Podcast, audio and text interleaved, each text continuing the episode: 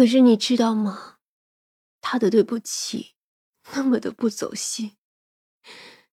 那一年我二十六岁，他也是我的初恋。他走不出初恋，我也很难走出来。后来的一年多过得真的很痛苦，我再也没有办法笑。我正式的提出了分手，可他说他会试着忘记，叫我等他，给他时间。我真的信了。我想他是因为前女友死了才会念念不忘，他呢也很难过，需要走出来。当时我真的是信了，可是我太傻了。我二十七岁的那一年除夕，怎么都联系不上他。我去医院找他，可他同事说那天没有他的手术。有个不知道细节的护士告诉我，他大概是去了墓地吧。我开车去了那个地方，那一天祭拜的人不少，我还是很容易就找到了他。我看到他给他女朋友的墓碑擦灰，摆上他女朋友最喜欢的花儿然后就坐在那儿抽烟发呆。他坐了多久，我就站了多久。天黑透了，我的心也冷透了。他看到我的时候有些慌乱，但是还是什么都没有解释。我呢，也没有想要他的解释了。孟阳的眼泪蜿蜒而下，可他始终却是笑着。我当时没有闹，也没有哭。依旧好好做了几个菜，过了那个除夕夜。我做了他喜欢的菜，他大概是有话要跟我说吧，可这回是我不想听了。我打断了他。其实我也是有病吧？为什么一定要人家忘记过去的事儿呢？其实大可不必的，这样也挺好。孟阳深吸了口气，作为鬼魂，他似乎还能感受到心口的闷疼一般。我的生日是正月初六，那一天他有手术，是那种没有办法推迟的那种。他跟我说第二天就补上。真的，我看得出他真的是很认真的想要补上。我甚至在家里找到了他买的戒指，那是我的尺寸。大概他想跟我结婚了吧？可是，一切都不可能了。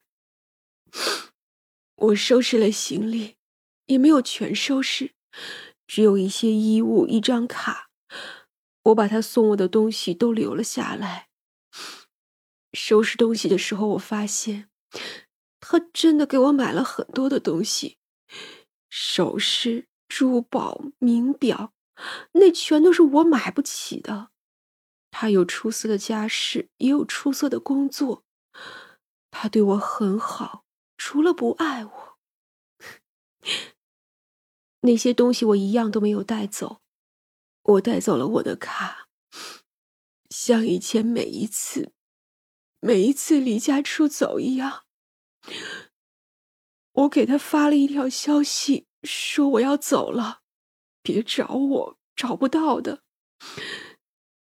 大概他以为我又是无理取闹吧。但这回我真的走了，我甚至把手机都丢下了。我走的时候，帝都还很冷，我一路南下。去以前我想与他一起去的地方，只不过只有我一个人，真的是奇迹一样。我那时候也并没有多难过，好像都能放下了，或者终于是累了吧。我跟着车队去了戈壁滩，在那里我遇见了一个人，他叫向瑶，比我小三岁。孟阳又笑了，这一次是开心的笑。向瑶真的很有趣，他虽然小，但是其实性格很好玩儿。一开始我并不理他，他呢却总来逗我，说我年纪轻轻就像个多愁善感的寡妇。他是个很会玩的人，他能一个人住在戈壁滩外的小城市里半年，就只是为了找一种石头。他说那是大地留下的证据。他喜欢跟我讲那些亿万年前的生物。这些我都不太懂的，但是真的很有趣的。他喜欢吃，就带我找各种各样的小馆子去吃。我离开戈壁滩的时候，他跟我说喜欢我。他说他看得出来我受过伤，不过没有关系，没有受过伤的人生是不完美的。他从来都没有说过以后会怎么对我，只是对我说。跟一个人在一起，最起码要开心。我那个时候大概是疯了吧，真的就这么跟他在一起了，跟一个认识不到七天的人在一起了，甚至我觉得那个时候我大概是爱上他了。七天，够不够爱上一个人呢？这个我不知道，反正我是爱上了他。我甚至还不知道他的家世，不知道他到底是做什么的。但我跟他在一起，真的很快乐。他可比我疯多了，他甚至背着我打电话，叫他爸爸寄户口本来，说是要跟我来帝都结婚。还好没有结婚呀！本来真的要来帝都结婚的，不过他接了个电话，是他的好朋友说要结婚了，要他去参加。他还很欢乐的跟人家说要带着老婆一起去。于是啊，我们专门买了火车票，从西北坐车去南方，就为了一路的风景。可是。我们还没到那里，就遇到了水灾。火车不能直达那个地方，我们需要换车。雨太大太多了，没有办法。我们两个人必须趟过一段路，不能坐车。是因为两个孩子，不知道从哪里掉进水里的孩子就在江边，那里已经很危险了。可我们两个是大人呀，见到这样的事怎么能不管呢？我被洪水卷下去的时候，已经看不清楚了，也不知道我救的孩子活没活，更不知道他活没活。孟阳最后喝了一口姜茶，这个便是我所有的故事了。我的故事到这里就终结了。倒也没什么不好。三娘展开了水镜，正是孟阳出事的时候。他被洪水卷走的那一瞬间，那个年轻人大喊了一声，可惜也没能拉住。后来，他和两个孩子被赶来的武警救了起来，而孟阳呢，却连尸体都没有找到。